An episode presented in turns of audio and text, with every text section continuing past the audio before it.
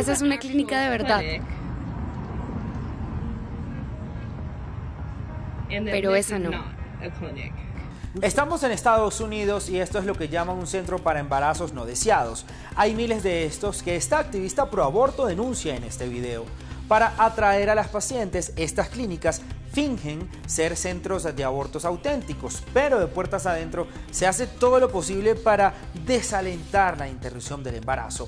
El 24 de junio pasado, la Corte Suprema de Estados Unidos permitió a los estados de la Unión Americana prohibir totalmente el aborto y desde entonces los activistas han hecho sonar las alarmas sobre lo que han denominado clínicas falsas. Nuestra observadora fue a una de estas clínicas en Tennessee pensando que encontraría información sobre métodos anticonceptivos.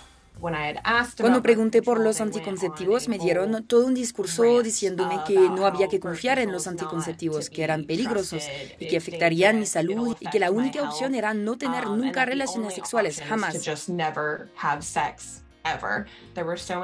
Había muchos folletos y carteles llenos de mentiras, como decir que el aborto provoca cáncer de mama o depresión, o que afectará tu fertilidad en el futuro, todo lo cual se ha demostrado que es falso una y otra vez. Entre las técnicas utilizadas para disuadir a las mujeres de abortar, las falsas clínicas distribuyen, por ejemplo, bolsas llenas de regalos, como grabó una de nuestras observadoras. También dan esto, que se supone que representa un feto de 10 semanas, lo cual no es así.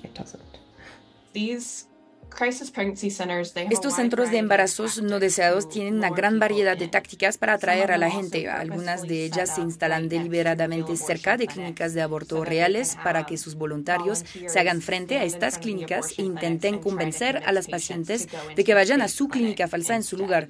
Veo aún más tácticas deshonestas por su parte. Por ejemplo, ponen una furgoneta para hacer ecografías fuera de las clínicas de aborto e intentan que los pacientes vayan a sus furgonetas diciendo somos de la clínica. Esto es parte de su cita.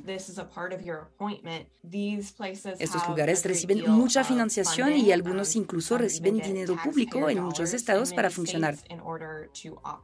Pueden mentirles a las pacientes y decirles lo que quieran porque no son clínicas reales.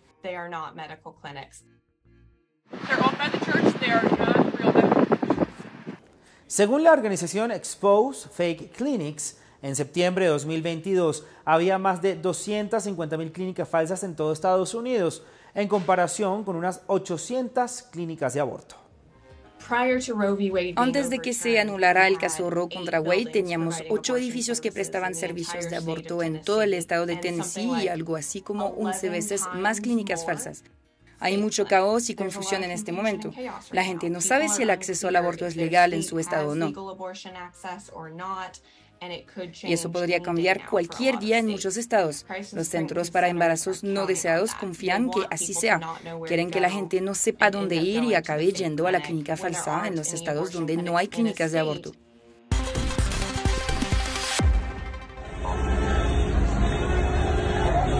En Qatar, protestar puede resultar muy caro. En este video se ven trabajadores de la construcción, todos de países extranjeros. El 14 de agosto se concentraron frente a la sede de la empresa que los empleaba para exigir siete meses de salarios no pagados. Más de 60 manifestantes fueron detenidos el 23 de agosto y varios de ellos fueron expulsados de ese país. Eran empleados de Al Boundary, una empresa especializada en la construcción de hoteles y residencias de lujo. Nuestro observador lleva tres años viviendo en Qatar, donde trabajaba como guardia de seguridad. Recientemente visitó las viviendas de estos trabajadores y nos da testimonios, ocultamos su rostro. Se ven las camas y todo eso. Parece una ciudad basura. Solían vivir aquí. Muchos de ellos fueron deportados, de hecho, y esta era su vivienda.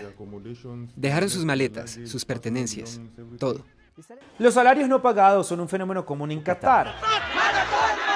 Como nos explicó Max Tonun, director de la Oficina Internacional de Trabajo en Doha. Este es un problema común en el sector de la construcción.